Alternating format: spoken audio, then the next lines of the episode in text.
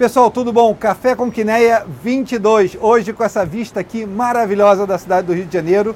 Isso dá uma, uma, uma, dica que a nossa convidada hoje é do Rio de Janeiro, uma das maiores economistas do Brasil, Helena Landau, que veio da PUC Rio, berço de tantos grandes economistas no Brasil, como Armínio Fraga, como Admar Baixa, como Gustavo Franco, que a gente já entrevistou no programa, como Pércio Arida, Tá? O que a gente vai discutir nesse programa? Agenda macro, agenda micro Brasil, vamos passar desde o governo Fernando Henrique, privatizações, governo Bolsonaro, Temer, Lula, tem de tudo nesse programa que certamente vai ser sensacional. Comigo, além da Helena, Marco Freire, nosso CIO, que certamente vai fazer as perguntas mais difíceis. Deixa eu dizer, Quineia, uma das principais assets do Brasil, hoje já está com mais do que 90 bilhões de ativos pela confiança que pessoas como vocês deixam com a gente e com certeza a gente se esforça o máximo possível para merecer essa confiança de vocês. A gente está hoje aqui no Hotel Fermon, que é um dos melhores hotéis do Rio, que nem é sempre pensando em valor para você. Se você entrar, a hora de fazer sua reserva no Fermon, colocar o título Quineia 20, você vai conseguir, na verdade, um desconto de 20%, um pouquinho mais valor que a gente está tentando aqui para você. Tá? Deixa eu dizer, Quineia, se você quiser, você tem nosso conteúdo praticamente toda semana. A gente começa o mês no blog da Quineia. Vai lá e assina o blog da Quineia. Carta do mês, o último imperador, que a gente fala de China, a gente fala de juros no mundo e a gente fala da Selic também no Brasil. Então pega a nossa carta. No meio do mês sempre tem Quineia Insights, que é um white paper com um tema interessante. Mês passado a gente trouxe inteligência artificial, tá? Super legal esse paper, detalhando as grandes empresas de tecnologia, Microsoft, TSMC, NVIDIA, o que, que elas estão fazendo. O se chama o Jogo da Imitação. Tem que nem ação, que é feito com o nosso, uh, nosso gestor dos fundos de ações, Rafael Oliveira. Esse mês ele trouxe o CEO da São Martinho para conversar com a gente. Esse programa está lá no nosso YouTube também, muito legal. Então, se você entrar ali no nosso canal, você vai ver conteúdos toda semana. Especialmente a gente está trazendo, gravamos na Expert, tá? 10 sessões de conexão Quineia onde a gente vai estar trazendo vários assuntos para você. Primeiro vem com o Bruno Constantino, CFO da XP, falando sobre o futuro da XP. Depois Arthur Wickman, CIO do Private da XP, vai estar falando de mercado, vai estar falando de perspectiva de mercado private. Programa super legal, mais oito programas seguindo esse. Vocês vão gostar muito. Sem mais demoras, vamos direto para o nosso programa, deixar essa vista bonita aqui do Rio de Janeiro e para o nosso estúdio aqui no Fermão. Gente, vamos começar com a nossa entrevista hoje. Marco, como de praxe, você tem a primeira pergunta do programa. Olha, é um prazer estar aqui com você, é uma honra mesmo. E a gente queria fazer um começo diferente, falar um pouco de princípios. E eu acho que a nossa ideia é conversar um pouco de um princípio que é muito mal entendido no Brasil, que é liberalismo econômico. A gente sabe que você é daquele movimento do livre, super importante, está tentando divulgar isso. Então, eu queria que você dissesse como é que você vê esse movimento, quais são as percepções erradas no Brasil. Acho que depois dos últimos seis anos tiveram mais ideias um pouco diferentes do que você entende. Então conta um pouco para a gente o, como é que você vê isso, a importância desse movimento é, do liberalismo econômico, por que, que no Brasil, desde a redemocratização, foi tão difícil a gente adotar? Bom, primeiro, bom dia, boa tarde, boa noite a vocês. Obrigado pela Acne pelo convite e pelas menções tão honrosas é, que o Rui fez aqui. Olha, o tema do liberalismo é muito complicado, porque a gente está em crise no mundo todo, não é só no Brasil. Eu acho que a gente tem que reconhecer que a, a, crise, acho que talvez desde 2008, gerou uma série de discussões sobre desigualdade é, social no mundo. E no Brasil não poderia deixar de ser exceção. Mas o que, que acontece é exatamente por isso que depois do governo é, Lula, depois do governo Dilma, que a gente viu que a intervenção do Estado era completamente é, ineficiente e gerou até mais desigualdade, quando a gente vê o final do governo Dilma, a gente consegue sair com mais desigualdade, a gente criou o um movimento do Livres em 2017. É um grupo de, de pessoas muito mais jovens que eu que vem estudando liberalismo há muito tempo. O que o Livres me cativou é exatamente essa discussão. Porque não dá para você ter só liberalismo econômico, que é aquela ideia da, da do livre mercado, uhum. onde, a, onde não há intervenção qualquer do Estado, nem na regulação, nem para corrigir falhas de mercado, dissociado da questão social. Então o Livres ele traz juntos, e a minha visão de liberalismo é essa, que você tem, a, obviamente, é, que fazer uma defesa do livre mercado, mas entender que há falhas de mercado onde o governo deve intervir com regulação, por exemplo, monopólios naturais, concentração de mercado, mas se o governo errar também, tomar cuidado com as falhas do governo.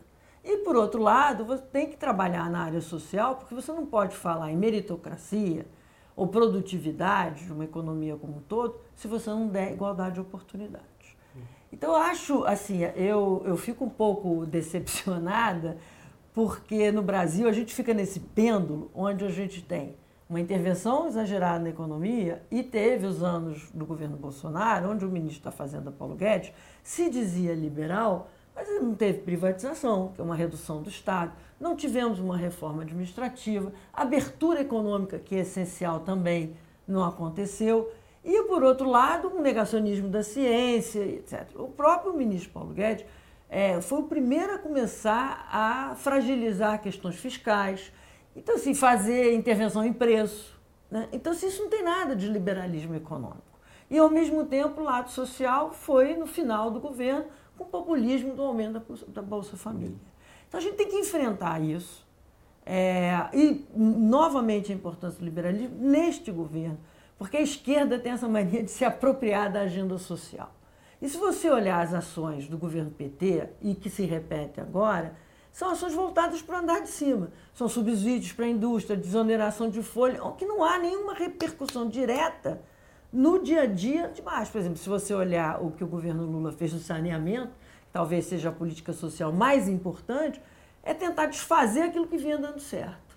Por isso a importância da defesa de um liberalismo por inteiro.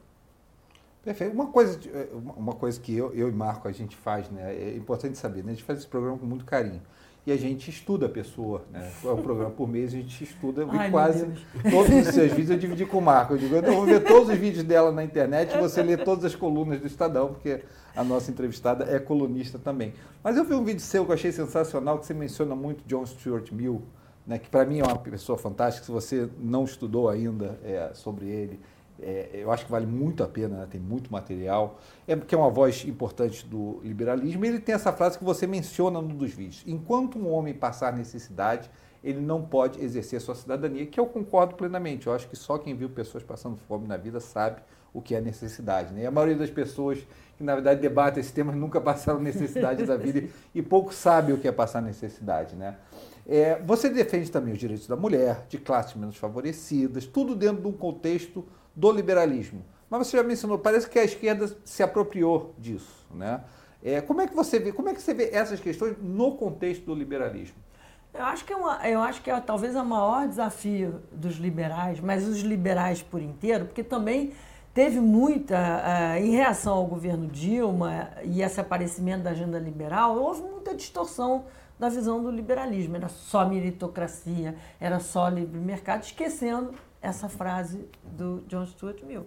Porque a pessoa que passa necessidade, a primeira coisa que ele quer é botar comida na mesa. Ele não quer saber se é um presidente populista, ele não quer saber se estão criando oportunidades para o filho dele. Ele quer chegar em casa e botar comida na mesa. Então, cabe ao liberal criar políticas públicas que permitam essa pessoa ter um mínimo de capacidade de pensar no seu futuro, no após o seu filho ter é, direito a uma escola de nível parecido com, com, com o do setor privado e setor público. Então, o liberalismo ele tem, ele tem a obrigação de criar essas diversas políticas públicas de diversidade. O John Stuart Mill, por exemplo, sempre escrevia com a sua esposa, né? E dedicou o On Liberty a ela. É, ele já era um feminista no seu tempo, ele já era um defensor da liberdade de expressão. Então, eu acho que essa agenda, por exemplo, o liberalismo não tinha uma agenda ambiental no passado. Hoje a gente tem uma discussão de ambiental, até porque meio ambiente não é só o, o, o, o I do ESG, né? você tem o S né? do social. Então, essas distorções que criam. Então, a, é, a esquerda ela soube muito bem é, defender isso, apesar de não aplicar.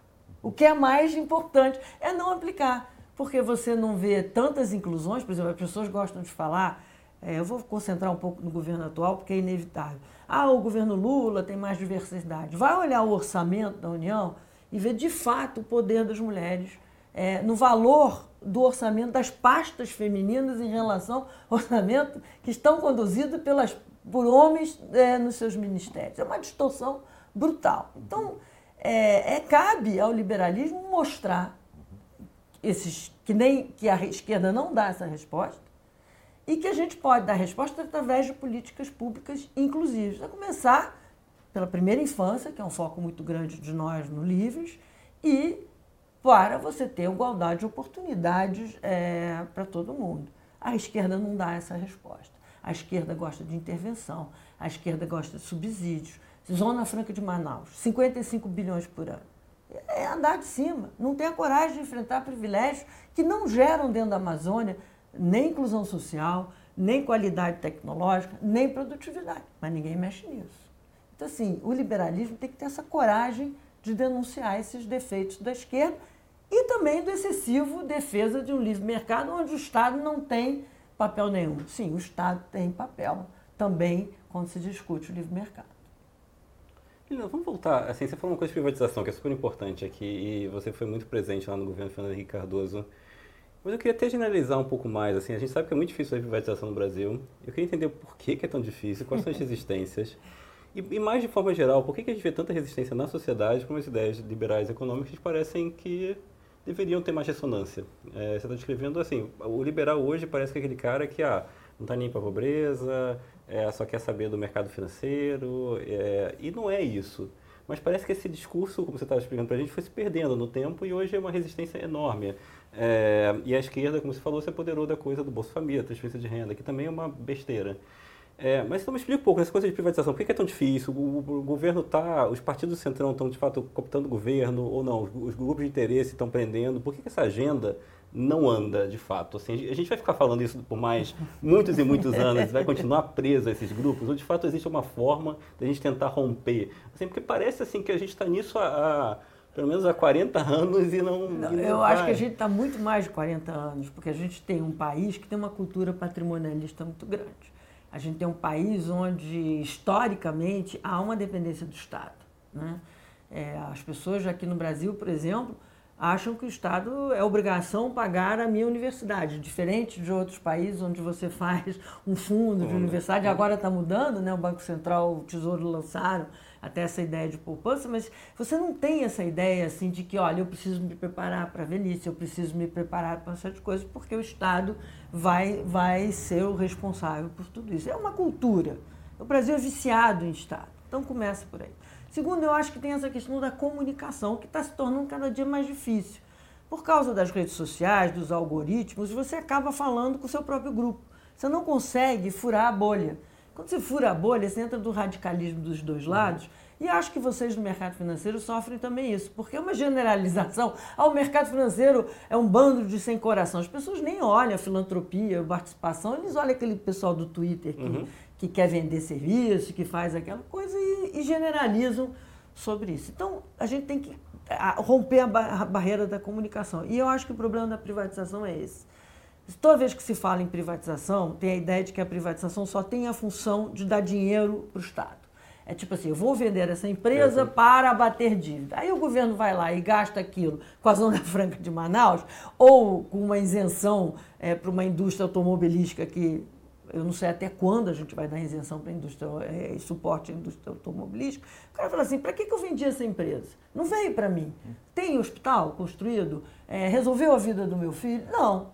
Ah, vai para esses políticos e tal. Então, a primeira coisa é você dizer, olha, privatização não é só isso. Privatização é impacto de eficiência na economia, privatização aumenta a produtividade, a produtividade aumenta emprego, que também já é um discurso complicado para uma sociedade em geral. Então você tem que chegar ao seguinte: ah, vou vender a, Petrobras? Vou. Por que, que, eu vou vender a Petrobras? Ah, custa, vocês que sabem o valor de uma Petrobras, sei lá, centenas de bilhões. Não sei se um, dois, três, quatro, cinco bilhões dessas centenas. O que, que eu vou fazer com isso?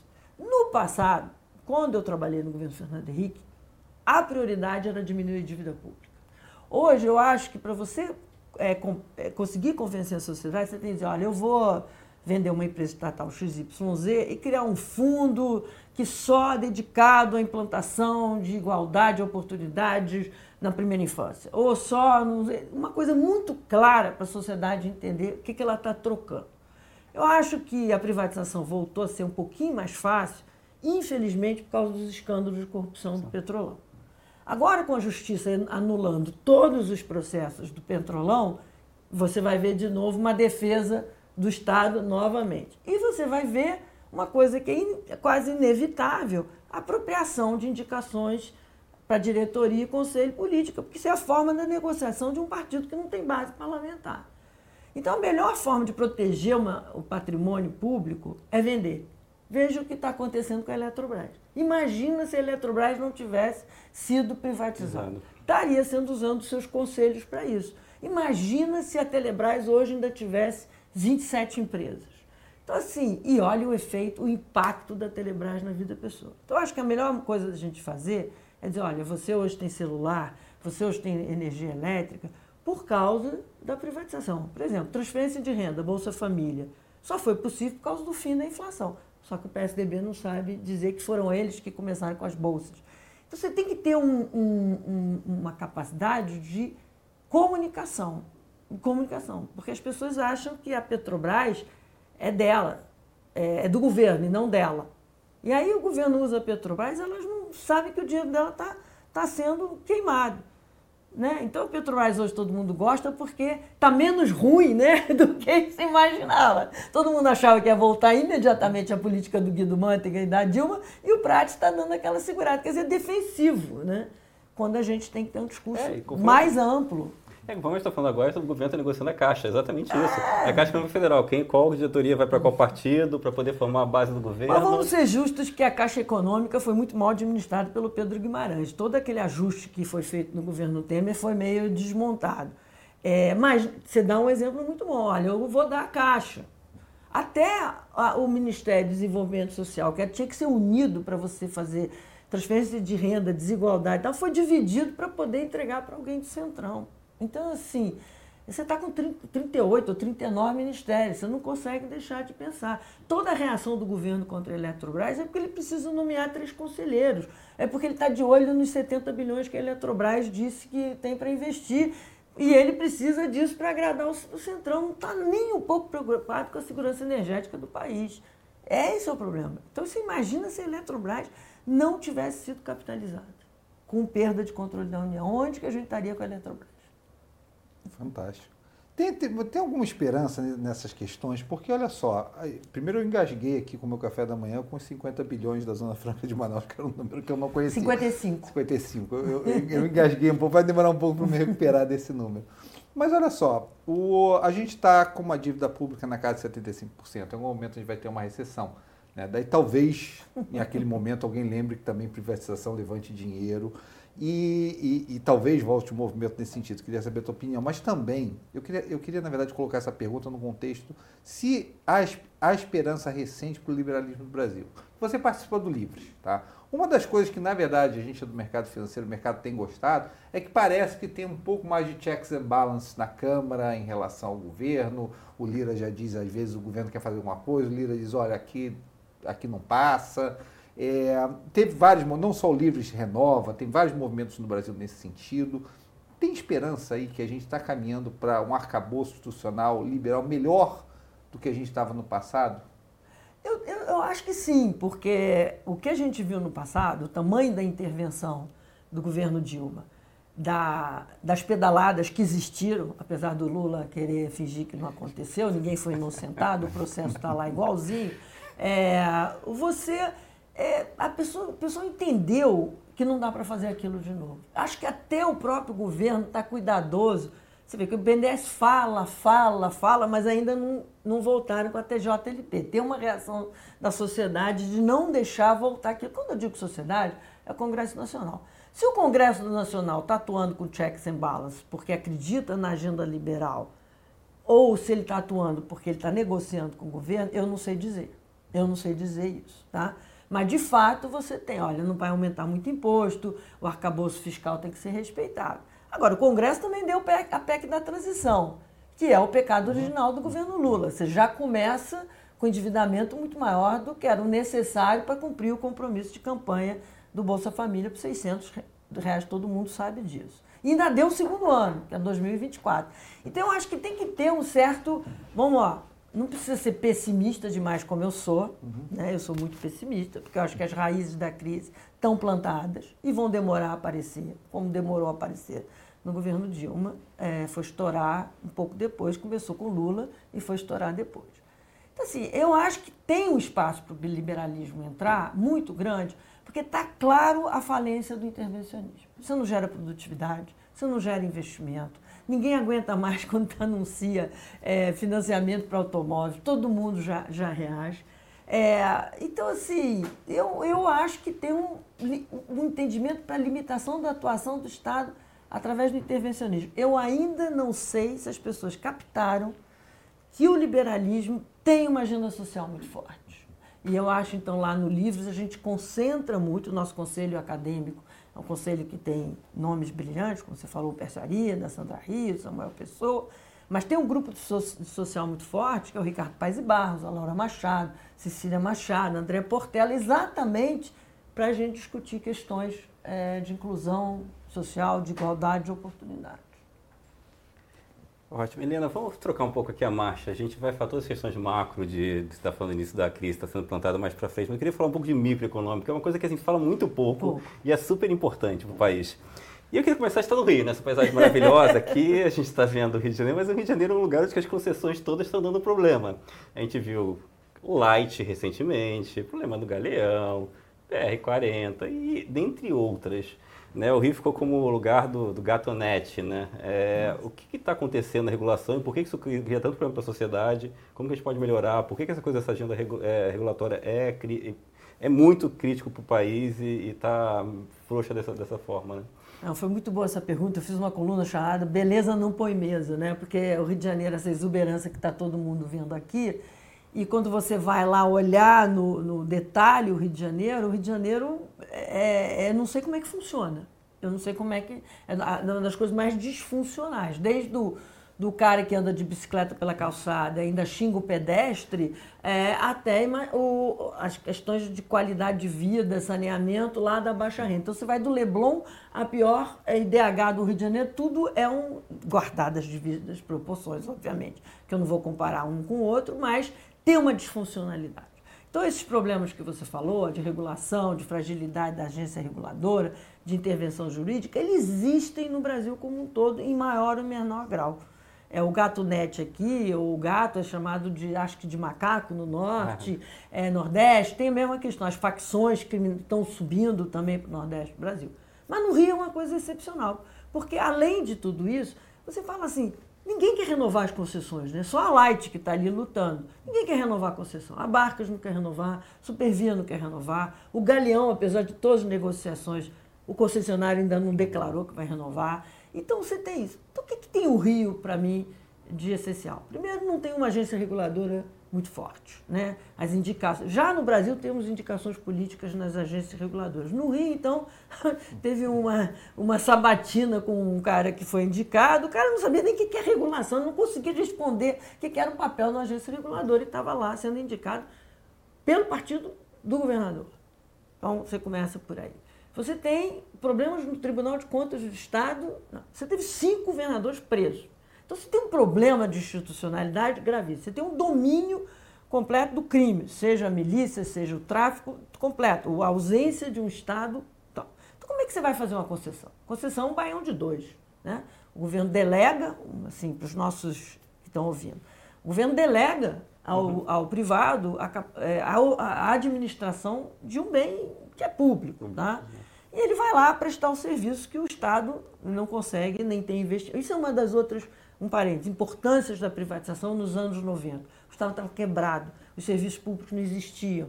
A juventude não sabe o que era falar no telefone naquela época. Não havia eletricidade para a maioria da população. Então você precisou chamar o capital privado porque o Estado não tinha como fazer. Você continua com a crise fiscal. Então é um baião de dois.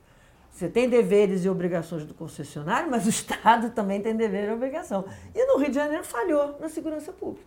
Você não consegue é, entrar numa comunidade, numa favela, porque aquilo está dominado. Não que falte energia ou telecomunicação. Ela é prestado por alguém fora do Estado. E o Estado vai deixando. Isso é uma curiosidade. A Light, ela tinha reconhecido pela ANEL perdas comerciais há anos atrás de uns 14%. Hoje, a ANEL reconhece no baixa tensão 40% de perdas.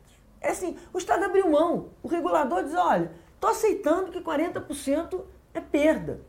Então, assim, e você não vê o Estado é, prestando esse apoio. Pelo contrário, a Supervia está prestando mau serviço. Claro, roubam o tempo todo, não entregaram os trens que precisavam, as barcas, é, o governo federal licitou a ponte é, por menor tarifa, diminuiu é, o ajuste. Teria que ter dado uma compensação para as barcas, não deu.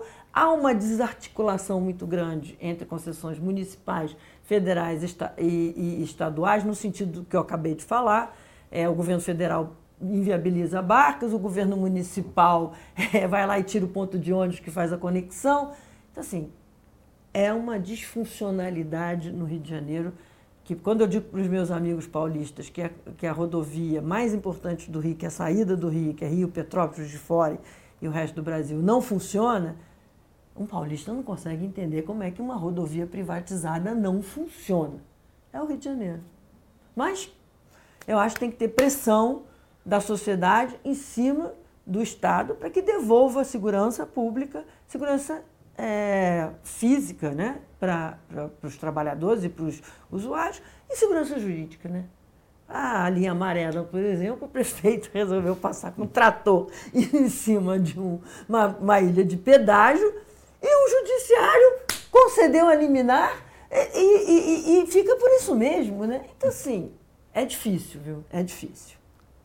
Bom, como morador do Rio de Janeiro, eu gostaria também de passar mensagem para as autoridades. É factível, dá para se fazer, depende de vontade, tá? A gente, como morador do Rio de Janeiro, acho que merece alguma coisa melhor do que a gente tem. Mas a gente tem que colocar uma coisa a mais na, na política micro, que eu acho que está fundamental e que está começando a se levar a sério, que é a avaliação de política pública. Você não pode ficar renovando programas que não têm impacto nenhum desoneração da folha de 17 setores. Acaba de ser renovado no Congresso, um lobby poderoso.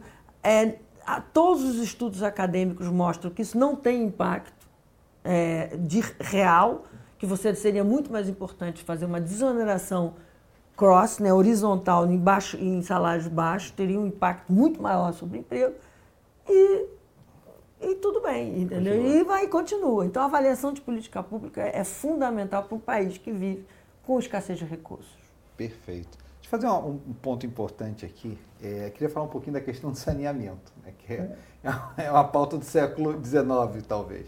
Mas eu acho, eu, eu pessoalmente acho muito interessante, né? Porque no Brasil, quando a gente, até na nossa indústria, quando a gente fala de ESG, a gente bota umas eólicas, umas coisas assim, solar, e na verdade nada é mais ESG do que a pessoa ter direito ao saneamento básico. A quantidade de esgoto in natura que se joga nessa cidade, no mar e na Baía de Guanabara é enorme. Né? Você, vai, você anda pelo país, você não tem saneamento, não tem estradas pavimentadas, que é o básico do direito da pessoa à cidadania. E o governo, na verdade, o novo governo quis resistir ao, ao marco do saneamento. Como é que a gente deve entender isso? Entendeu? Como é que a gente deve resistir a isso? O que realmente deve ser feito? Por que o Brasil não consegue ou não conseguiu progredir nessa agenda? Olha só, a gente até conseguiu nessa agenda. O que a gente tem que fazer é reagir à tentativa de mudança no marco do saneamento.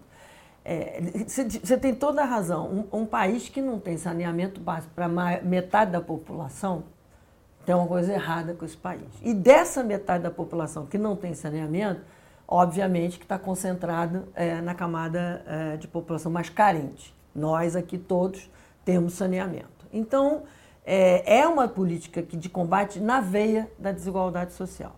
Segundo, o saneamento tem um impacto transversal.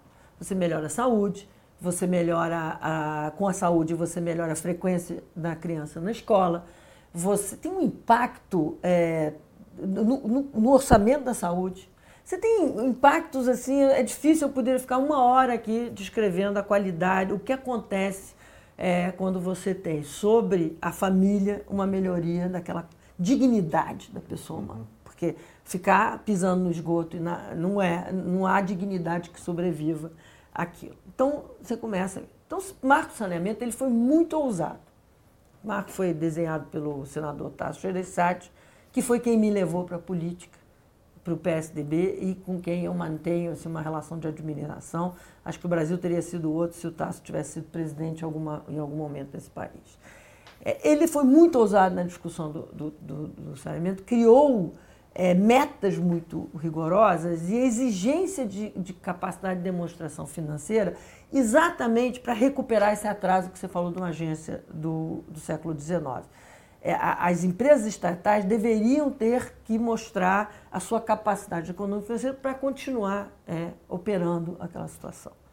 Isso deu um, um impacto positivo muito grande no saneamento. Você tem é, leilões muito positivos. Aqui mesmo na água, no Rio de Janeiro, você falou da Baía de Guanabara. Hoje a Praia do Flamengo, para quem é carioca, ter a Praia do Flamengo é, usável, é, é, ninguém podia imaginar, porque a ausência do Estado não limitava o esgoto que era ilegal e clandestino, precisou de uma agenda privada, uma, agenda, uma agência, uma empresa privada para combater. E você conseguiu um avanço, sei lá, de dezenas de bilhões, 80, 70, 80 bilhões de, de, de de investimento já declarado contra um investimento acumulado de 22 bilhões por ano de empresa estatal. Então o marco está funcionando, você não pode mexer com ele.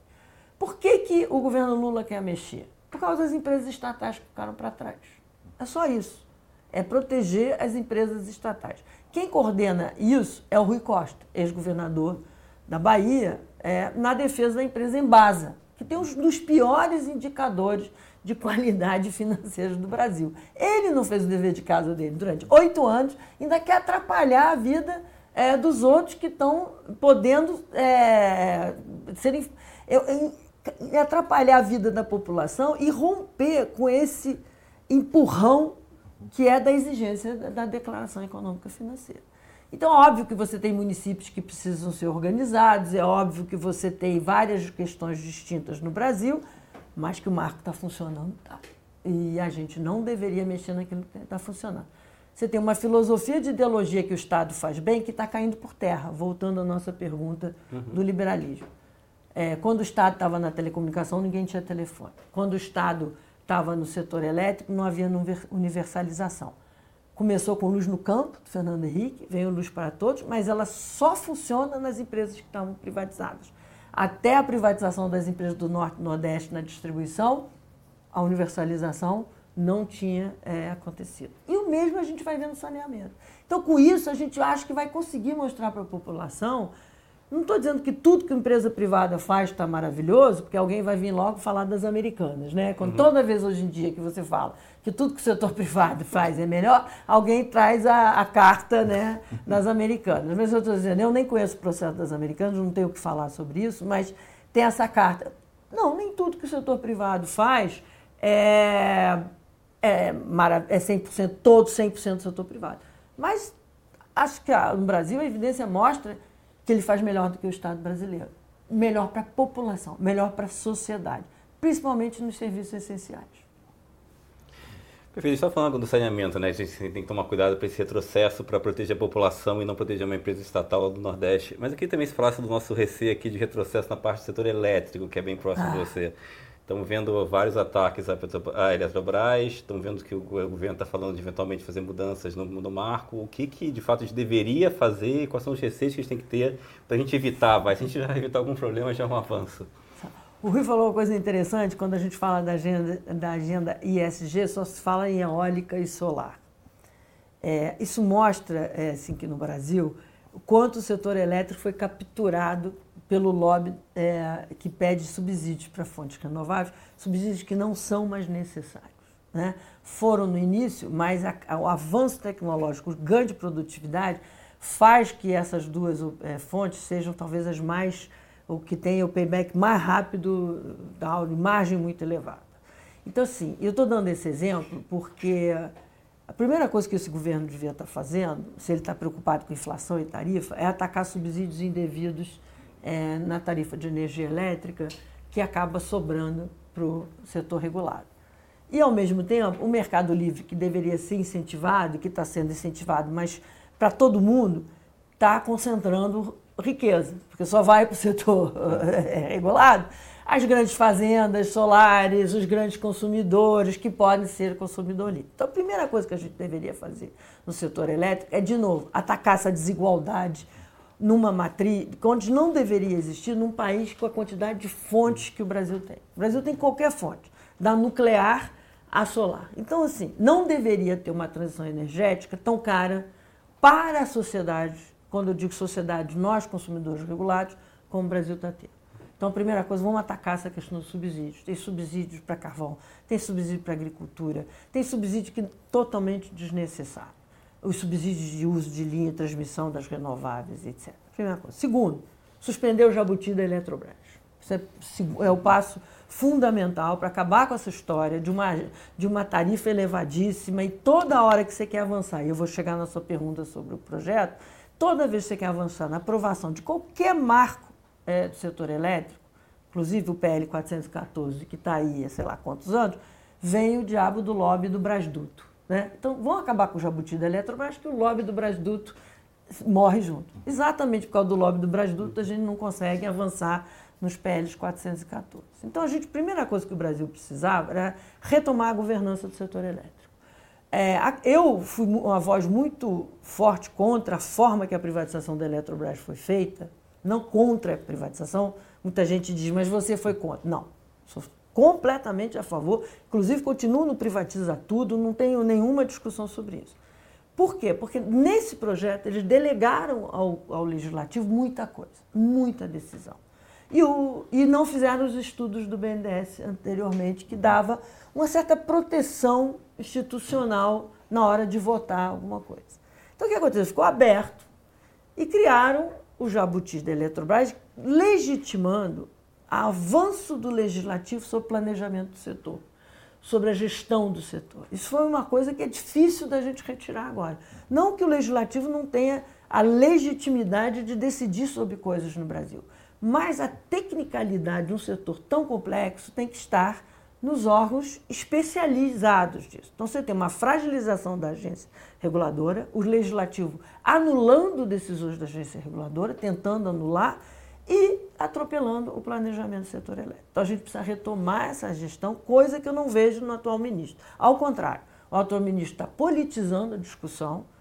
É, a entrevista dele após o apagão da Eletrobras foi uma entrevista constrangedora constrangedora, ele não deixou ninguém técnico falar, ele fez ilações sobre a privatização completamente descabidas. Uma coisa é a Janja fazer um tweet irresponsável, outra coisa é um ministro técnico fazer isso. Se desmostrou, no dia seguinte ele ficou, é, é, sei lá, mal, porque o pior apagão que o Brasil teve foi em 2009, quando a Eletrobras era estatal, e ele não tem como responder isso.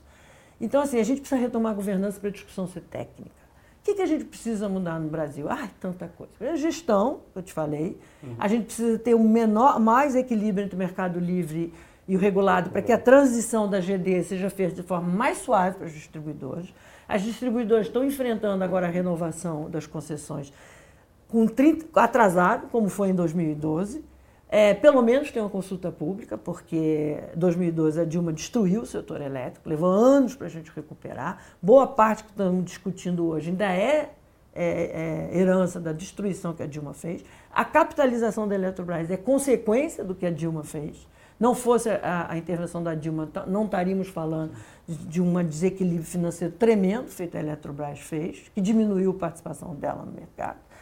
E aí, então, a gente tem que discutir aí outras coisas, né? Como é que a gente vai fazer uma matriz renovar, é uma matriz menos custosa? Como vai remunerar as hidrelétricas pelo seguro que os, que os reservatórios dão, inclusive, para a introdução de renováveis na rede?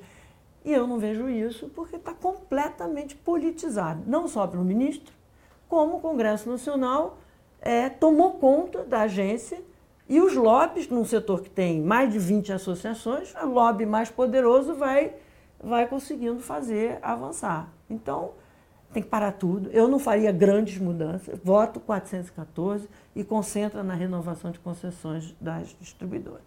E fim de subsídios. A resposta foi tão boa que cobriu a próxima pergunta. eu falo demais. Eu avisei a vocês que eu falo demais, mas é assim, é, são temas que me são caros, Não, né? Mim, então a gente é. vai. Não, para mim é, é, é, incrível, cara. É, tipo assim, a qualidade de conhecimento que você passou nessa resposta, eu fiquei até sem graça de tanta coisa que eu não sabia no que você falou e que eu aprendi com sua resposta. Obrigada. Não, e agora a gente está falando de subsídios e agenda. Óbvio que a nova agenda é transição energética. Uhum.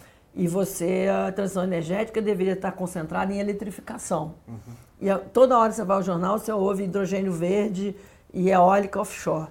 duas atividades que não precisam de subsídios. Porque toda empresa, os clientes de vocês precisam offset de carbono.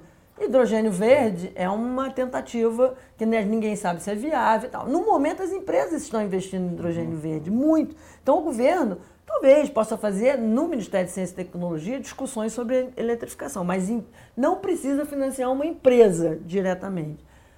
É, eólica offshore também não. A Petrobras tem capacidade de avançar né, né, né, muito melhor do que investir em indústria naval. Se ela pegar o dinheiro que o Lula quer que invista na indústria naval e concentrar na transição energética, criou uma diretoria inclusive para isso, você já está uma, uma, uma, coisa a fazer. Então, essa discussão sobre subsídios, principalmente no governo é, que só sabe usar intervencionismo, é fundamental dentro do setor. Posso cobrir esse, assunto? Eu ainda estou pensando nos 55 bilhões da Zona Franca de Manaus. Tá? É chocante. É, Você é, sabe é, qual é, o, o, o, orçamento do Ministério de Minas e de Meio Ambiente? Não faço ideia. 4 bilhões. 4 bilhões.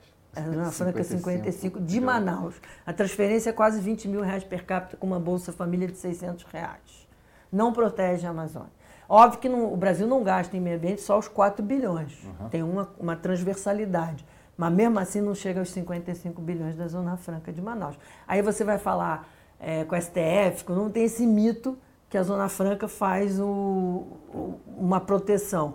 Pega esse dinheiro e cria atividade econômica dentro da, da, da, Amazônia, educação, saneamento, integração via energética, imagina, é, via internet que não tem. O que você pode fazer na Amazônia? Indústria de produtos locais. Não, mas você fica ali numa montadora uhum. de produtos produzidos em outro lugar do Brasil, sem avanço tecnológico nenhum, e, e nada acontece porque uma meia dúzia de senadores vão barrar alguma coisa. Quantos, quanto, qual a representação da, Amazon, da Amazonas no Congresso Nacional todo? Não faz sentido. Dá para fazer esse dinheiro melhor? Mas, óbvio, você pega os trabalhos, por exemplo, é, do Juliano Assunção e o Beto Veríssimo sobre economia e produtividade é, na agenda econômica, na agenda do meio ambiente. Você tem um potencial de economia verde muito grande. Você pode. O impacto de 55 bilhões na região amazônica, não estou falando de Manaus, nem. Estou é, falando da região amazônica, é impressionante. É um dinheiro muito mal utilizado não há avaliação. É óbvio que os industriais vão contratar algum estudo de consultoria que vai dizer que tem um impacto, da mesma forma que contrataram para os 17 setores. Mas não tem, não tem, não, não se sustenta aquilo. O governo, ele fala que vai, é, para poder, vamos entrando no macro um pouco, no fiscal, ah, eu preciso aumentar minha receita. Uma maneira de aumentar é diminuir os gastos tributários, é uma maneira de você é, arrecadar, deixar de arrecadar é, menos, quer dizer, você conseguia melhorar é, os recursos públicos. Mas ele já diz de barato, olha, Zona Franca não mexo, simples eu não mexo. Agora já querem aumentar o tamanho do MEI. Então, assim, quando eu volto à avaliação políticas públicas, é isso. Então, assim, por que não se pode falar de Zona Franca de Manaus? Vamos dizer que a gente não acabe com a Zona Franca de Manaus, mas mude seu, sua filosofia, que eu acho que é o caminho. Não dá para acabar de uma hora para outra, tem uma série de contratos de longo prazo, expectativas dos industriais. Mas vamos trans, fazer uma transição daquilo que foi o motivo da criação da Zona Franca nos anos 60 para aquilo que hoje o mundo quer, que é eletrificação, transição energética, economia. Porque você não consegue combater desmatamento e garimpo ilegal se você não der alternativa de empregabilidade para as pessoas que virem, vivem da ilegalidade. A mesma coisa aqui no Rio de Janeiro. Você não vai conseguir é, combater milícia e tráfico se você não der alternativa de empregabilidade para os jovens que vão sendo capturados por essas atividades ilegais. Então dá para ser melhor utilizado. Queria falar também de instituições, porque é outra coisa ah, fundamental aqui. Muito. Economia é fácil, instituição é difícil. E, assim, uma coisa que me chamou muita atenção, o presidente Lula chamando o Roberto Campos Neto de cidadão, como se isso fosse uma coisa pejorativa. Deveria ser o cidadão, aquele cidadão deveria ser uma coisa boa. Seria um cidadão, ele está fazendo o que deveria ser, que é o trabalho comum, para o bem social, para o bem de todos, em vez de um bem específico, né? E eu queria começar por aí. A gente teve essa, essa avanço da independência do Banco Central, mas está vendo essa experiência que está sendo conturbada para o Campos Neto, com bastante crítica. É uma das instituições importantes do Brasil que eu acho que tem feito ao longo do tempo um bom trabalho. Enfim, eu queria falar um pouco de instituição de modo geral, mas talvez começando aí pelo Banco Central, porque é o que está muito em voga recentemente. Não, o presidente Lula faz um discurso para militância, né? Ele tem, acho que ele tem absoluta consciência que ele está pegando é, o resultado positivo do trabalho do, do Roberto Campos Neto, né? É, ele sabe disso, né? Roberto Campos aumentou a taxa de juros em plena campanha eleitoral, não deveria ter usado a camisa do Brasil, uma série de uhum. é, atitudes que evidenciavam o, o a postura partidária dele, mas ele, isso não impediu dele de fazer a política monetária que ele entendia como correta naquele momento e até hoje. Então o Lula está jogando para a plateia. Né? É, não, o Banco Central sempre, sempre, atuou de forma independente no Brasil e, e, em algumas exceções que eu não prefiro não nomear, exatamente durante governo Lula, mas, e Dilma, mas eu acho o seguinte, é, foi bom para o Lula o que o Roberto Campos Neto fez. Ele está ele tá pegando, colhendo agora os frutos disso. É, chamar de cidadão, aí a gente vai entrar, é uma questão de instituições e também de postura do presidente da República. Desde Bolsonaro e Lula perderam noção do que significa ser presidente da República. Óbvio que eu não estou comparando um com o outro, são questões completamente distintas.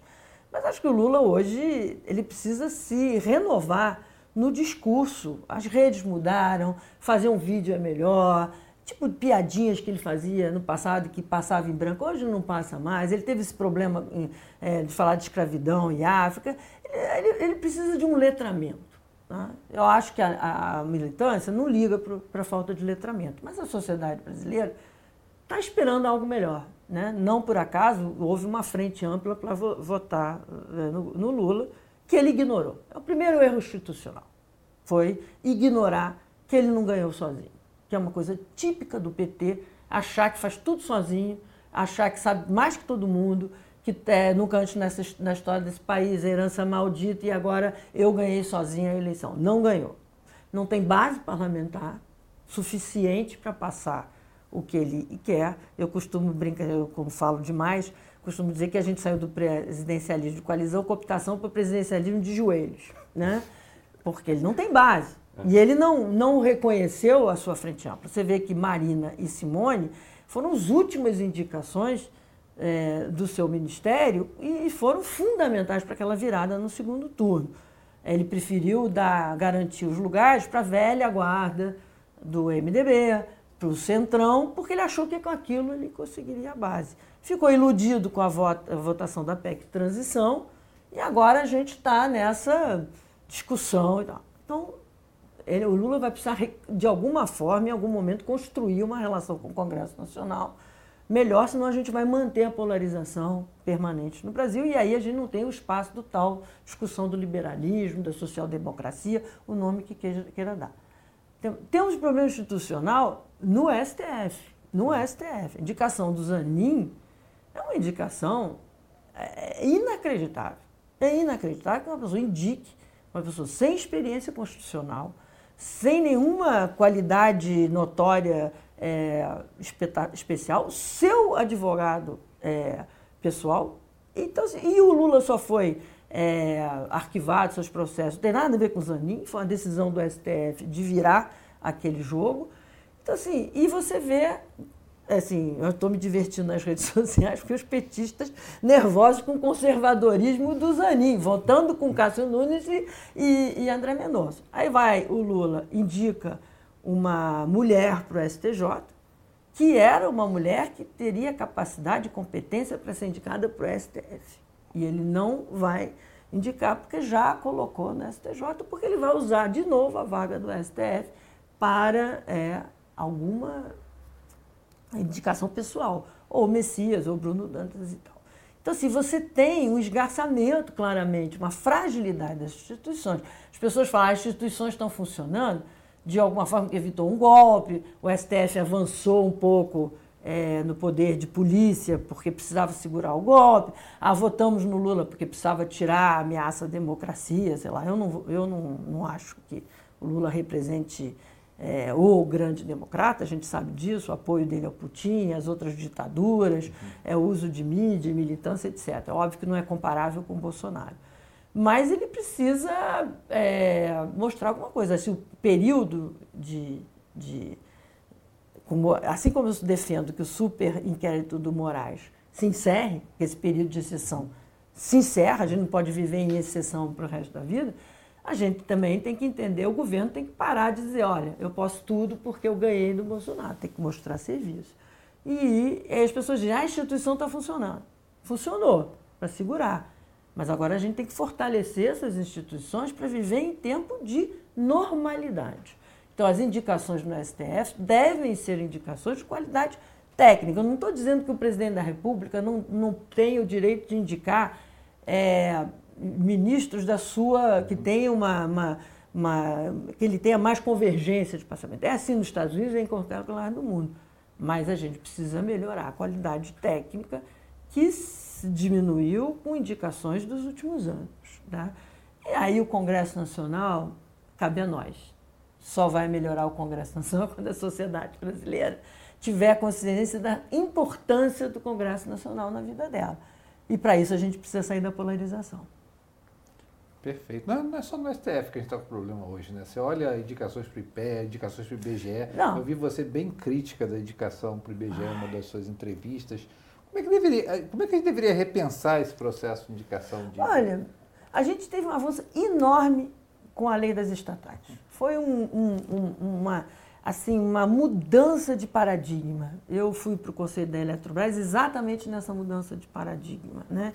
E aceitei ir por causa da necessidade que eu sentia pessoalmente reconstruir a Eletrobras pelo fato de eu ter sido tão crítica à MP579. Falei, então tem que arregaçar as mangas e e ajudar e passei um ano lá. E eu vi lá a importância da lei das estatais. Eu não sei, acho que 500 nomes passaram pelo Conselho da Eletrobras, porque são SPEs, subsidiárias, coligadas, é um mundo. É, isso mostrou é, a importância que você teve na reestruturação de várias empresas. Da Caixa Econômica, comandada pela Ana Paula Vescov, na Eletrobras com o Wilson, na Petrobras, primeiro com Pedro Parei, depois Ivan e continuou mesmo no governo Bolsonaro, a tentativa do Bolsonaro de intervir esbarrou muitas vezes na lei das estatais. É, então, assim, fundamental isso. Primeira coisa que o Lewandowski, ligado ao PT, faz é dar uma liminar suspendendo a, a lei das estatais, já preparando assim, o terreno. Então, a gente já começa com essa fragilização. É, óbvio que a indicação, como eu falei, do presidente para cargos tem que ter alguma é, convergência ideológica. Quando se vota no Lula, mesmo que seja de antítese, é, porque você quer tirar o seu, o seu opositor, a gente sabe que não vai vir é, aquilo que, que quem não é petista gostaria. Todo mundo fica me cobrando porque eu fui contra a reeleição do Bolsonaro. Eu nunca declarei meu voto no Lula. Eu disse que eu era contra a reeleição do Bolsonaro, que votaria inclusive no Cabo Daciolo, se fosse o adversário. É, deixar isso bem claro para todo mundo. É, então, para mim, não é surpresa nenhuma que o Lula esteja fazendo uma política econômica completamente equivocada, que vai ter seus frutos depois. Mas eu acho que você é, não, tem, não faz assim. É, é, é, eu não consigo imaginar o que passa na cabeça de uma pessoa para indicar Dilma, tentar trazer o Manteiga é, o POCMA para algo que o POCMA não tem competência para fazer. É, daqui a pouco o Arna Agostinho está na Secretaria do Tesouro de novo, né? entendeu? É um, é um negócio assim, é, não só quer fazer indústria naval de volta, mas trazer personagens que foram é, diretamente responsáveis década, pela década perdida. Não adianta reinventar, reinventar a história. Não foi o impeachment que gerou a, a crise. Pelo contrário, a crise gerou o impeachment, entendeu? Não fosse a situação econômica do Brasil, a Dilma não teria sido é, afastada. Eu fui contra o impeachment da Dilma, porque eu achava que a Dilma tinha que ir até o fim, que era para a gente encerrar essa etapa de uma política econômica desastrosa e dizer, olha, não dá certo. Para sorte dos brasileiros, o Temer deu uma, uma organizada na economia. Nunca vi um presidente com tão baixa é, apoio no Congresso ou na sociedade, conseguir fazer tantas transformações positivas como ele fez, como primeiro no comando do Meirelles, depois do saudoso Guardia, um grande é, homem público. Então, assim, é, o POCMA, primeiro, uma coisa deselegante com a ministra do Planejamento, porque ele anunciar né, por cima da ministra, o POCMA é, é subordinado à ministra do Planejamento. Então, daquilo deveria ter sido, no mínimo, uma, uma anúncio conjunto. Isso mostra que o Lula ele acha que ele é o Deus Sol, como a gente brinca no, na, nas redes. Ele acha que ele é capaz de impor o manteiga no, na Vale. O Estatuto da Vale tem, tem protegido a Vale desse desastre. Então, assim, é... mas eu sempre disse, brincava com o Pedro Parente quando ele, ele demorou a privatizar a BR, eu dizia, tem que privatizar rápido, porque governança pode mudar com o governo. Mesmo com a lei das estatais, você consegue furar. E lei das estatais é lei. Se o Congresso Nacional quiser, vai lá e muda a lei e vira toda a bagunça anterior. Então, assim, eu não estou dizendo que indicação política, necessariamente, todo político indicado não tem competência técnica. Não é isso. Mas a, é difícil você conseguir uma indicação política num governo que está tentando passar coisas no Congresso é, com a técnica ao mesmo tempo. E o Pockman foi uma escolha, não tem nada a ver com indicação política, é uma escolha pessoal, como foi o Zanin para a STF. E o Pockman já mostrou na coordenação do IPEA que ele não tem capacidade de ser um grande gestor.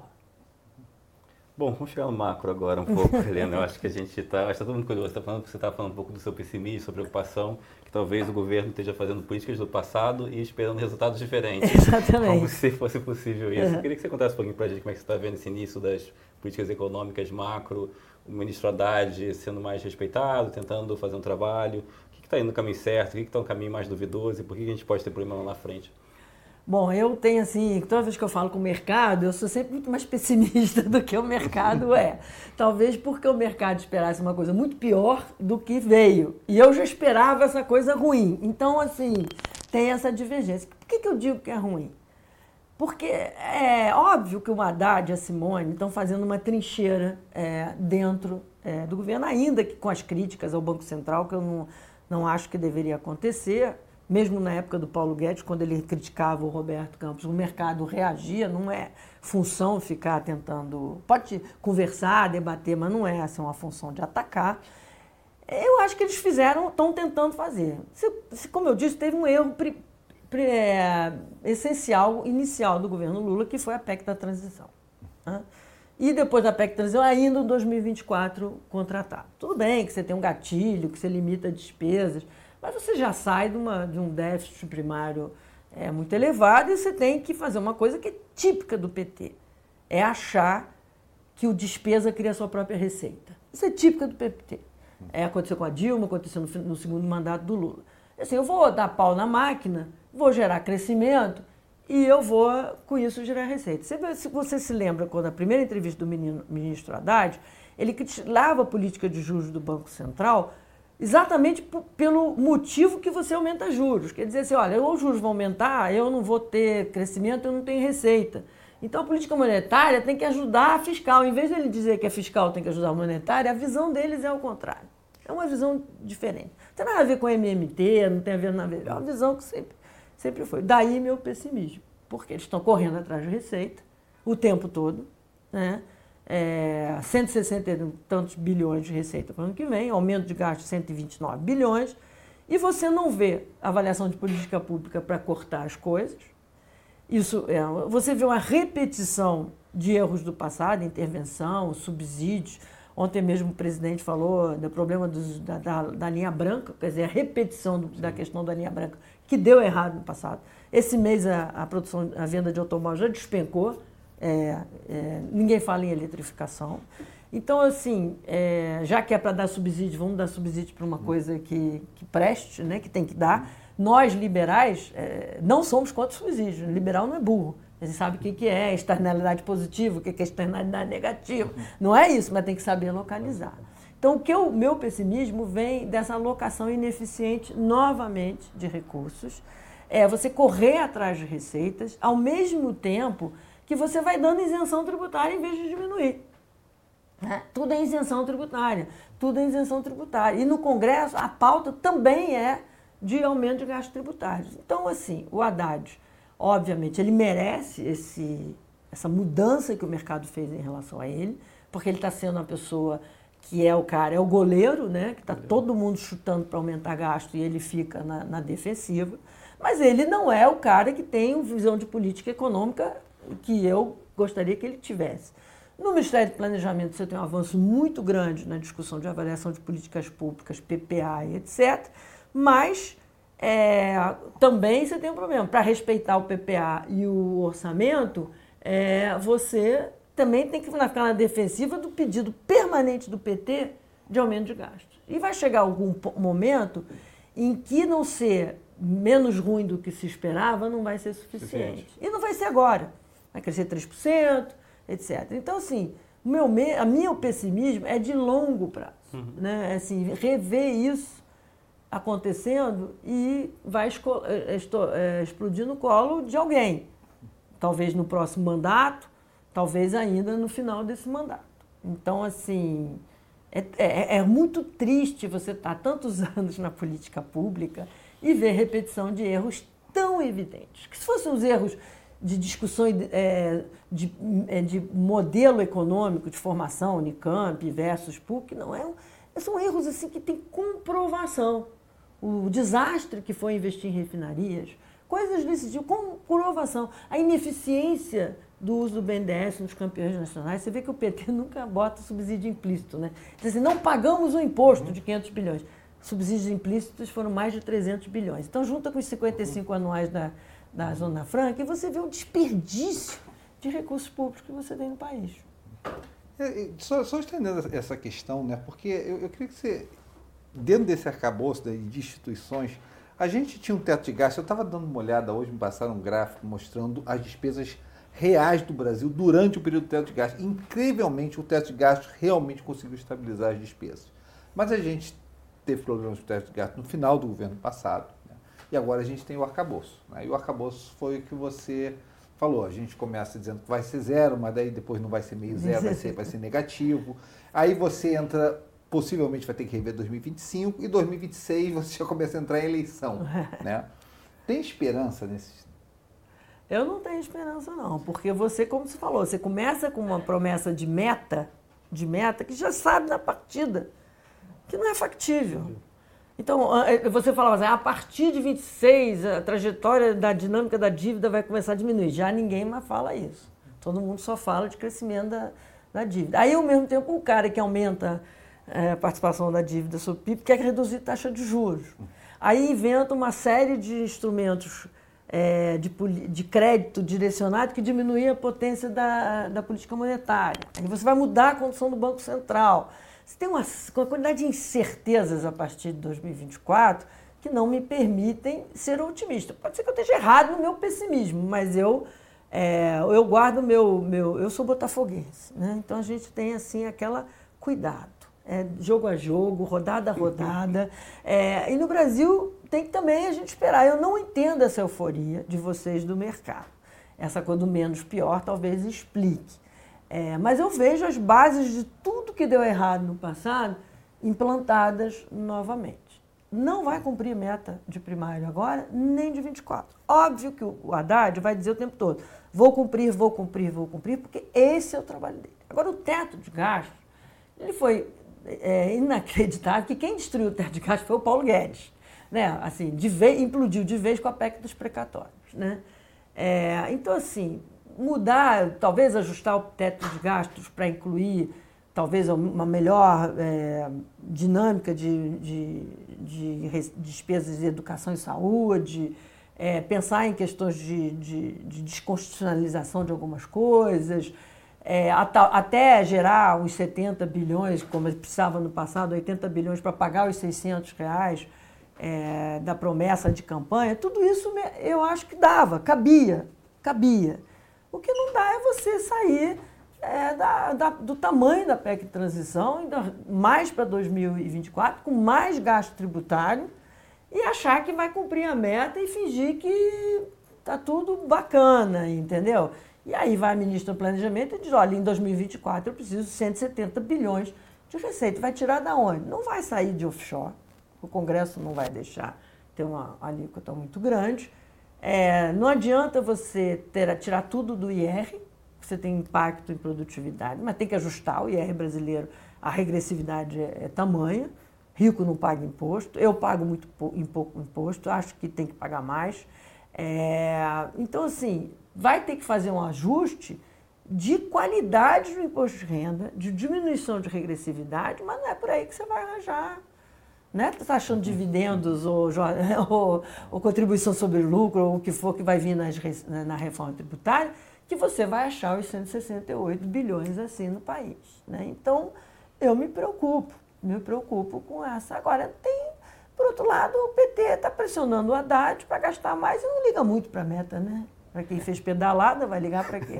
O Lula já quer inventar um negócio, você viu o veto dele no arcabouço, no arcabouço. Tem um trabalho imenso de gerar credibilidade no arcabouço e ele já quer mudar o, uh, o impacto sobre despesa primária. Aí vai o Lira, como você falou no início, e diz, ah, não, não vai mudar. Por aqui não passa essa mudança. Por aqui não passa o decreto de saneamento. Então, você obriga a achar que o Lira tem uma razoabilidade quando do outro lado vem umas propostas assim impensáveis. E nesse pacote eu levo, não sei há quanto tempo o Haddad vai resistir a esse ataque, especialmente em 26, né? Como é que ele vai resistir? O Haddad realmente é um herói. O ataque chefe... da Glaze, que é coordenado pela Glaze, né? Não, a Haddad é um herói, né? Que o chefe dele do executivo é o presidente Lula, o chefe dele do partido é a Gleisi. Não, a Gleisi é pior que o Lula. Ele, ele, é uma pessoa, realmente deve ser uma pessoa de um equilíbrio emocional enorme. É, ele, ele, você vê que ele, ele não muda o jeito de falar, ele está lá na, tranquilo. Acho que ele conseguiu montar uma equipe é, que tem pessoas que você pode não gostar, não, mas tem qualidade técnica na em, em alguns nomes que ele colocou de início. O API está fazendo um trabalho extraordinário. Acho que a parceria com o Ministério do Planejamento, que também tem uma equipe extraordinária de técnicos, isso vai dando algum norte no Brasil, que não tinha nem planejamento antigamente, né? que não tinha um secretário da qualidade do API é, defendendo a reforma tributária. Eu comparo assim, o API, é, esse trabalho que ele está fazendo, ao que fez o Marcelo Caetano no governo Temer para preparar a reforma da Previdência. Muito pouca gente lembra de, dele, mas ele foi o cara que trouxe a, a discussão da Previdência para o lado da desigualdade. Foi aí que você rompeu uhum. com, com a restrição sobre Previdência, quando se mostrou o nível de concentração dos recursos públicos numa camada de, de, da população de mais, alto, de mais alto rendimento.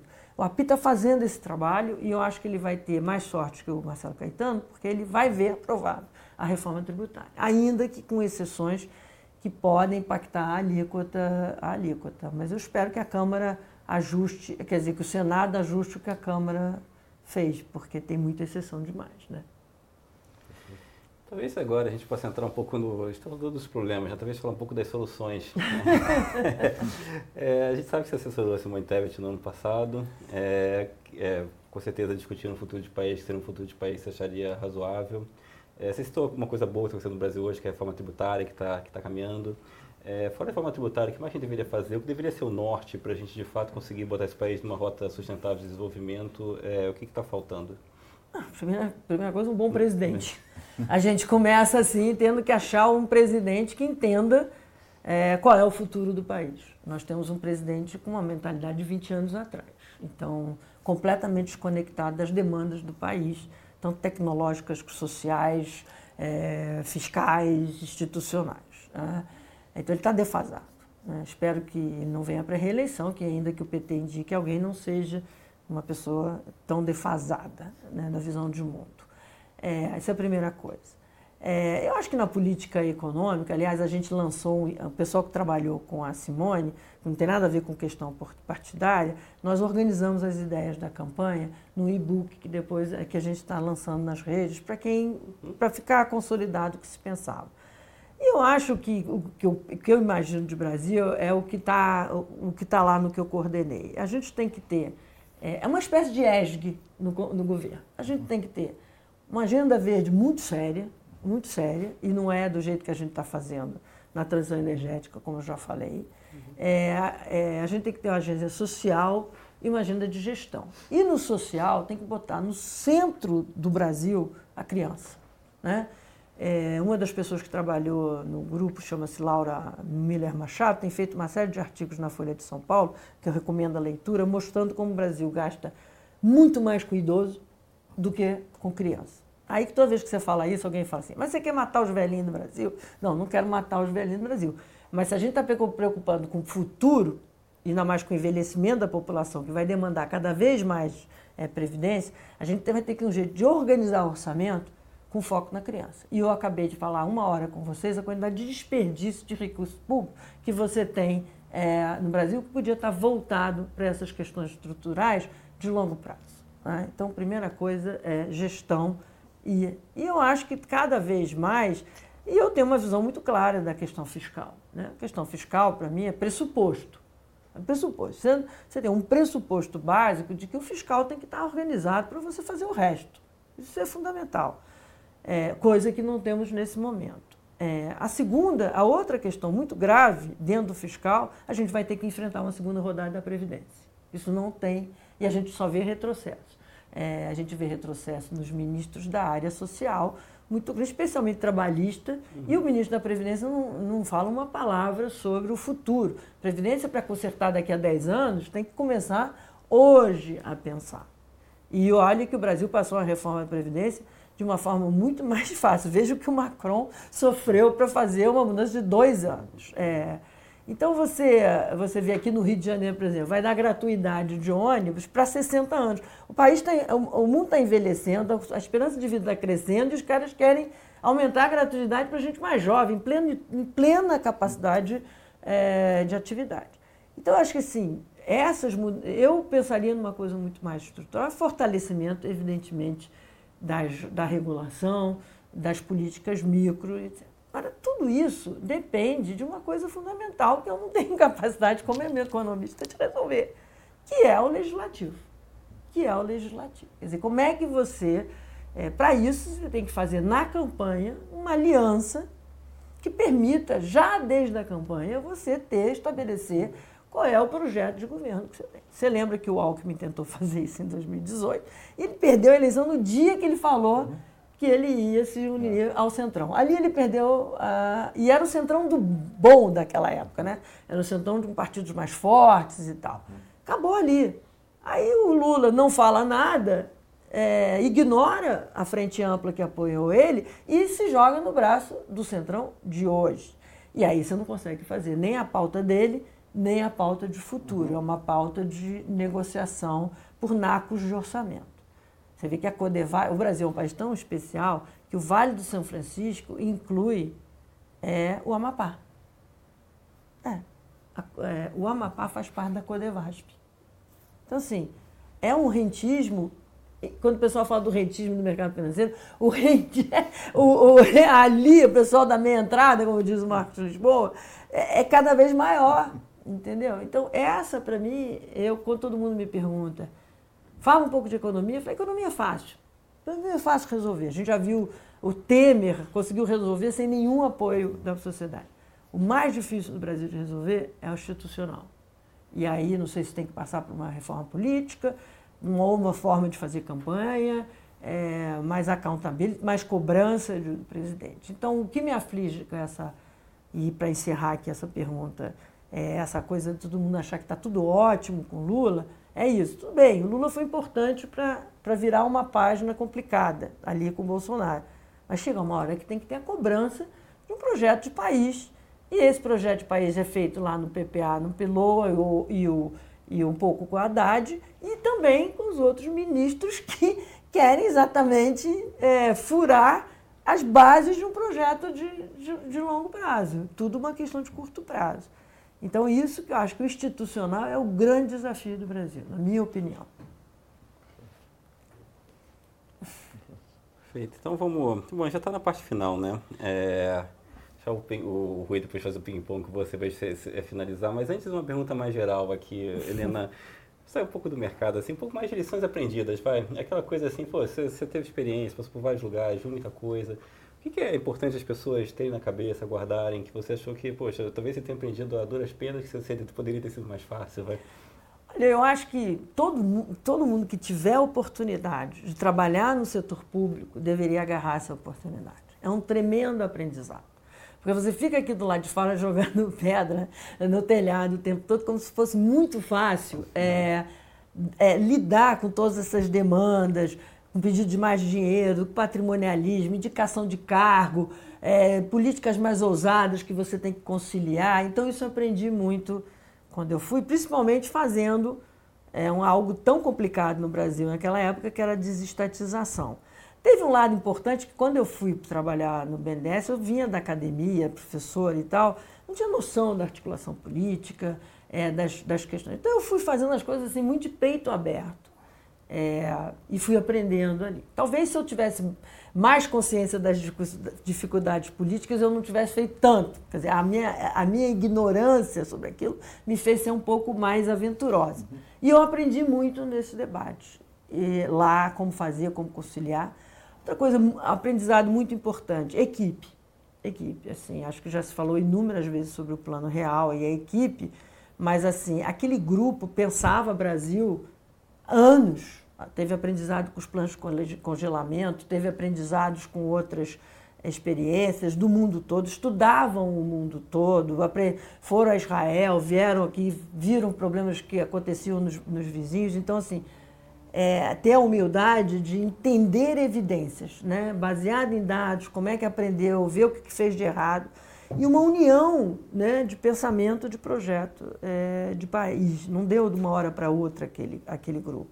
E o presidente Fernando Henrique foi muito feliz em, em, trazer um grupo que já tinha uma visão muito consolidada e mais, e muito feliz em tomar risco. Fernando Henrique foi o quarto ministro do, do governo é, Itamar e ele tomou risco. Tomou risco com real, tomou risco com privatização. Nenhum presidente gosta de privatizar. Nenhum. Ele perde uma grande, a grande política. Mas ele teve essa ousadia de saber, eu preciso fazer isso agora. Então, equipe, comando. O que a gente vê hoje em dia é muito pouco, muita equipe. Você vê uma concentração de poder em cima do Lula, por exemplo, uma concentração de poder, ele, ele dá ordem, né? Ele dá, dá ordem. E eu acho que o presidente Fernando Henrique ouvia, ouvia muito. A outra coisa que é importante também, que eu aprendi lá na desestatização, porque eu fui parar lá, sei lá como, Pércio é, ia, foi lá para fazer privatização, começou a trabalhar no Plano Real e falou: Olha, eu vou precisar de alguém que assuma o bastão da privatização e essa pessoa vai ser você. Porque eu fui lá para ser, trabalhar com ele, né? era um grupo do PSDB. É, uma coisa que foi muito importante é entender que o Plano Real foi mais do que uma troca é, de moeda. Né? Para construir o plano real, você precisou construir coisas em torno. Você abriu a economia, você começou a organizar as contas públicas, fez desestatização, mudou a política de educação, mudou a política de saúde. Você teve Paulo Renato e Serra, grandes ministros do governo Fernando Henrique. Você começou as políticas de transferência de renda com a Wanda Engel, Vilmar Faria, as bolsas. Quer dizer, aquele conjunto de visão de país. Sem isso, você. Foi isso que eu aprendi. Uhum. Não adianta você ficar no seu quadrado uhum. e, e não se. E a última coisa, em definitivo, o governo tem que saber se comunicar. E nisso o Lula foi imbatível durante a vida dele toda. Ele tem uma capacidade de comunicação, uma empatia com o povo, um homem que sabe falar que o Bolsonaro tinha, tentou, é, tinha na sua modo e o que hoje o Lula não, não tem mais. Eu acho que o mundo mudou muito rapidamente desde que ele foi presidente e ele, tá, ele, tá, ele perdeu o letramento e a, e a empatia.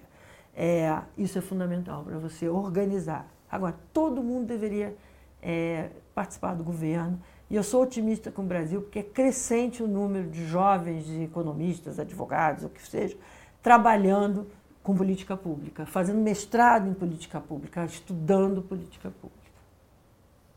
Fantástico. É, a gente, para terminar o programa, a gente sempre faz um ping-pong. Ai, meu Deus. E o ping-pong é o seguinte: é uma pergunta e você pode, pode só responder, ou se quiser parar para justificar, pode justificar Ai, também. Meu Deus. Mas são perguntas simples. é a pior parte. É a pior. Qual o país que melhor implementou o liberalismo no mundo? Acho que a Inglaterra.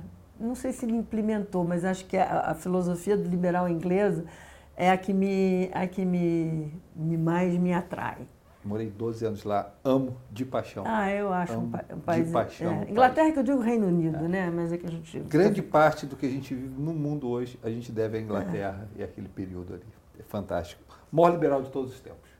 Não, eu, isso é muito difícil, mas eu tenho paixão pelo John Stuart Mill. Eu acho que ele tem uma capacidade. O livrinho dele é um Liberty, é um livro pequeno, todo mundo devia ler. Eu acho que ele tem bases assim muito claras sobre liberdade de imprensa, é, é, o direito de opinião. Eu, eu sou fã do John Stuart Mill. O melhor presidente que o Brasil já ah, Isso é fácil, Fernando Henrique Cardoso, por anos e anos e séculos. melhor ministro das Finanças que nós já tivemos. Pedro Malan. Pedro Malan. Eu botaria Guardia também. Eduardo Guardia com Pedro Malan. Uma empresa a ser privatizada se você pudesse escolher. Ah, precisa escolher uma? Posso fazer a lista? Posso fazer da, a lista? Se da lâmpada desse três, então. então é, Tele, Telebrás, Correios, Ceitec, porque a Ceitec reintroduziu. Não pelo valor dela, mas pelo simbolismo de você recuperar empresas que não deram certo. Telebrás a mesma coisa. Reinventar a empresa que não deu certo. E Correios porque é uma atividade que não tem futuro. Acho que todo mundo esperaria que eu falasse Petrobras, mas eu acho que você tem tanta coisa para fazer antes de uma empresa que no momento está se autofinanciando. Se você falasse Petrobras da Dilma, se fosse logo depois do Dilma, eu acho que eu não teria esperança de uma reconstrução. Mas hoje eu acho que as outras são mais importantes, como simbolismo. Uma reforma fundamental, se você pudesse passar ela. Administrativa. Um livro para ler. Ai, que dificuldade. Tem que escolher um. Tem que ser de economia, pode não? pode ser eu, da lâmpada, três é, Não, eu, eu, eu, não, eu, eu não gosto de, de, de pode economia. Pode ser de economia ou fora de economia. Um livro que você acha que as pessoas deveriam ler. Um livro que eu acho que as pessoas... 100 anos de solidão, evidentemente. Bom. É, porque é um dos melhores. Eu vou pelos primeiros parágrafos. Uhum. 100 anos de solidão, A Língua Absolvida, do Canete. E, e aí eu vou dizer o que mais? Não sei, tem tantos, eu não paro de ler. Você me faz uma pergunta dessa, minha mesinha de cabeceira está desse tamanho assim. Você sabe quando faz e, essa e algum livro do Murakami. Ah, sim. É, e aí é só puxar um da estante. Você sabe quando me faz essa pergunta, eu sempre ando com o celular assim. Daí quando estão me perguntando isso, eu abro a minha biblioteca no Kindle e começo a flip rapidinho. Não, olha, eu tenho livros assim que, que, que eu diria, vou dizer um livro nacional que eu acho, de um escritor nacional que eu amo, que eu acho que eu já li, perdi a conta de quantas vezes eu leio, chama Lavoura Arcaica, do Raduan. É, então eu diria, para escolher um, eu iria no Lavoura Arcaica para ter um autor nacional. Perfeito, esse eu não li, vou pegar essa, essa recomendação. O que, que você mais se orgulha da sua carreira? Na minha carreira? É. Meu filho. Seu filho? João Landau? João Landau. João, um abraço grande para você. Você, na verdade, permitiu essa entrevista, né? Eu agradeço muitíssimo a você. As pessoas pensam que a gente no mercado financeiro é concorrente um do outro. A verdade, a gente só tem um concorrente que é o CDI. Se você der uma, uma, uma, uma oportunidade de investimento às pessoas que possa ser melhor do que o keniano, né, que é o CDI, que está sempre correndo. A gente Não, tem eu acho que é uma coisa muito é. importante dizer que foi o João. Primeiro porque ao longo da, da... Ele cresceu com uma mãe que trabalhava muito e, e, permitiu que eu fizesse isso e me ajudou e tal. E depois porque eu tenho orgulho do filho que eu criei, que é esse sucesso. É, não só como filho, mas no mercado financeiro e tal. Então acho que foi a melhor coisa que eu fiz.